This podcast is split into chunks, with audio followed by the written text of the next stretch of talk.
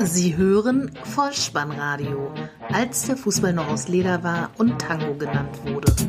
Herzlich willkommen und hallo zum Vollspannradio, der Podcast unter dem Motto, als der Fußball noch aus Leder war und Tango genannt wurde.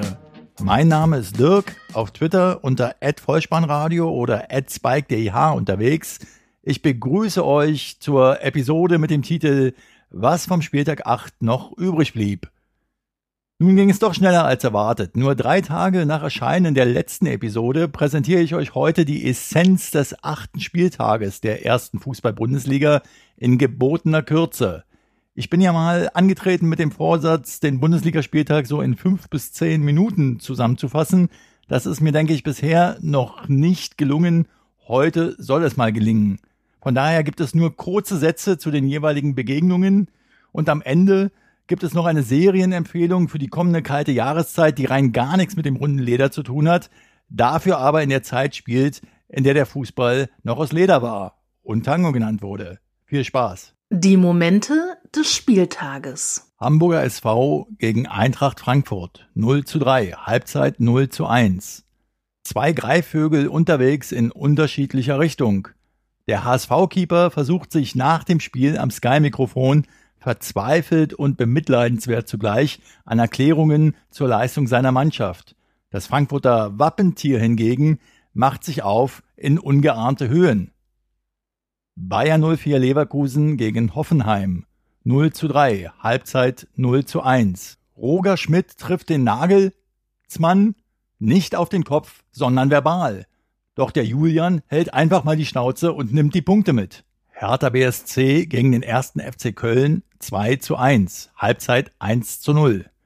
Die Hertaner als Westberliner Aushängeschild stoßen den Bock um und festigen mit Leipzig die Ostdominanz in den Champions League Rängen, obwohl Modest getroffen hat. Als Berliner sei mir noch eine Anmerkung zu Liga 2 gestattet.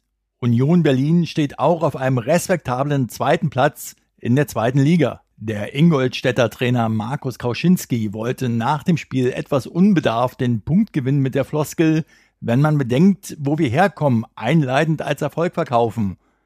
Den Halbzeitstand von 2 zu 0 für Ingolstadt kann er nicht gemeint haben. SV Darmstadt 98 gegen den VfL Wolfsburg 3 zu 1, Halbzeit 1 zu 0. Mario Gomez, der Mann für die besonderen Momente. Sein erster Treffer für die Wölfe war auch zugleich der tausendste Bundesligatreffer des Volkswagenclubs. SC Freiburg gegen Augsburg. 2 zu 1, Halbzeit 0 zu 0 torlos. Die Breisgauer gewinnen ihre Heimspiele. So einfach ist Fußball. FC Bayern München gegen Borussia Mönchengladbach 2 zu 0, Halbzeit 2 zu 0. A Bavarian Team tritt gegen a German Team wieder souverän auf. Gladbach ward während der gesamten Spielzeit nie gesehen. Zur Causa Costa. Neue Regel wird demnächst wohl in der DFL oder im DFB diskutiert. Die Maschen im Zaun sollen verkleinert werden, um Selfie-Missbrauch einzudämmen. RB Leipzig gegen den SV Werder Bremen 3 zu 1, Halbzeit 1 zu 0. Hätte der Bremer Torschütze Serge Gnabry den Vornamen des Leipziger Torschützen Nabi Keta klänge das so. Nabri Nabri. Ich finde, das ist ein schöner Hashtag für den nächsten Weserfunk. FC Schalke 04 gegen den FSV Mainz 05. 3 zu 0, Halbzeit 1 zu 0. Eins muss man ihnen lassen, den Schalkern. Vorspiel können sie. Nächste Woche geht's nach Lüdenscheid, äh, natürlich zum BVB nach Dortmund. So, und damit sind wir durch mit dem, was vom Spieltag 8 übrig blieb. Und zum Abschluss noch die versprochene Empfehlung. Es wird ja nun Herbst, es wird kühler, vielleicht auch mal wieder Zeit, um eine Serie zu schauen.